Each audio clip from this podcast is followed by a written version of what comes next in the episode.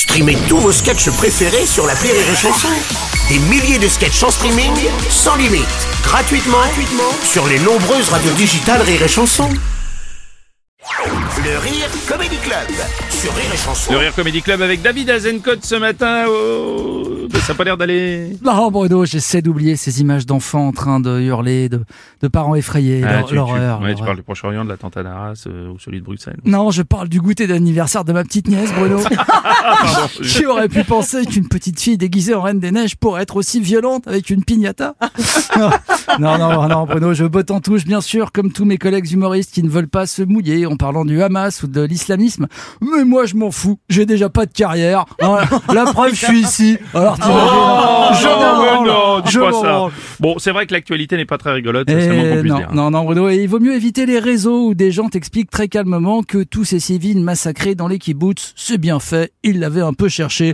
bah oui, et puis au Bataclan, la musique était trop forte, hein, voilà. hein. non, non, non, sans aller jusque là, sans aller jusque là. Le matin de l'attaque du Hamas, tu sentais bien qu'il y en avait qui en étaient leur 128e brouillon sur Twitter, tu sais, genre, euh, la violence, euh, c'est pas bien.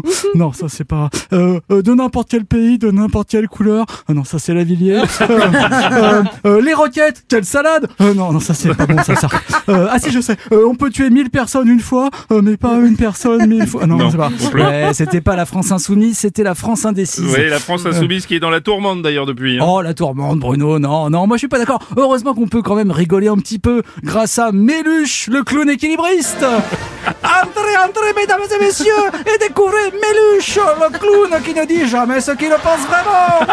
Regardez-le jouer sur les mots et renvoyer victimes et bourreaux dos à dos. Oh là là, patatras, la NUPES s'est écroulée. Et maintenant, écoutez-le insulter les journalistes. d'occupants de plateau à perte de vue, de commentateurs de votre nombril. Oh là toujours à faire des bêtises. Oh là là. Jean-Luc Mélenchon qui est de plus en plus contesté, même dans son parti d'ailleurs. Eh oui, il nous demandait de faire mieux, il a fait pire. C'est pas de moi, c'est pas de moi, c'est de Raquel Garrido. Hein Ah, ah, vous vous rendez compte? Alors mon Méluche, hein, depuis l'Ukraine, il est toujours aménagé la chèvre, le chou et celui qui tient le coupe-chou. hein, a tout analysé avec son pseudo non-alignement. hein, heureusement qu'il n'est pas orthodontiste.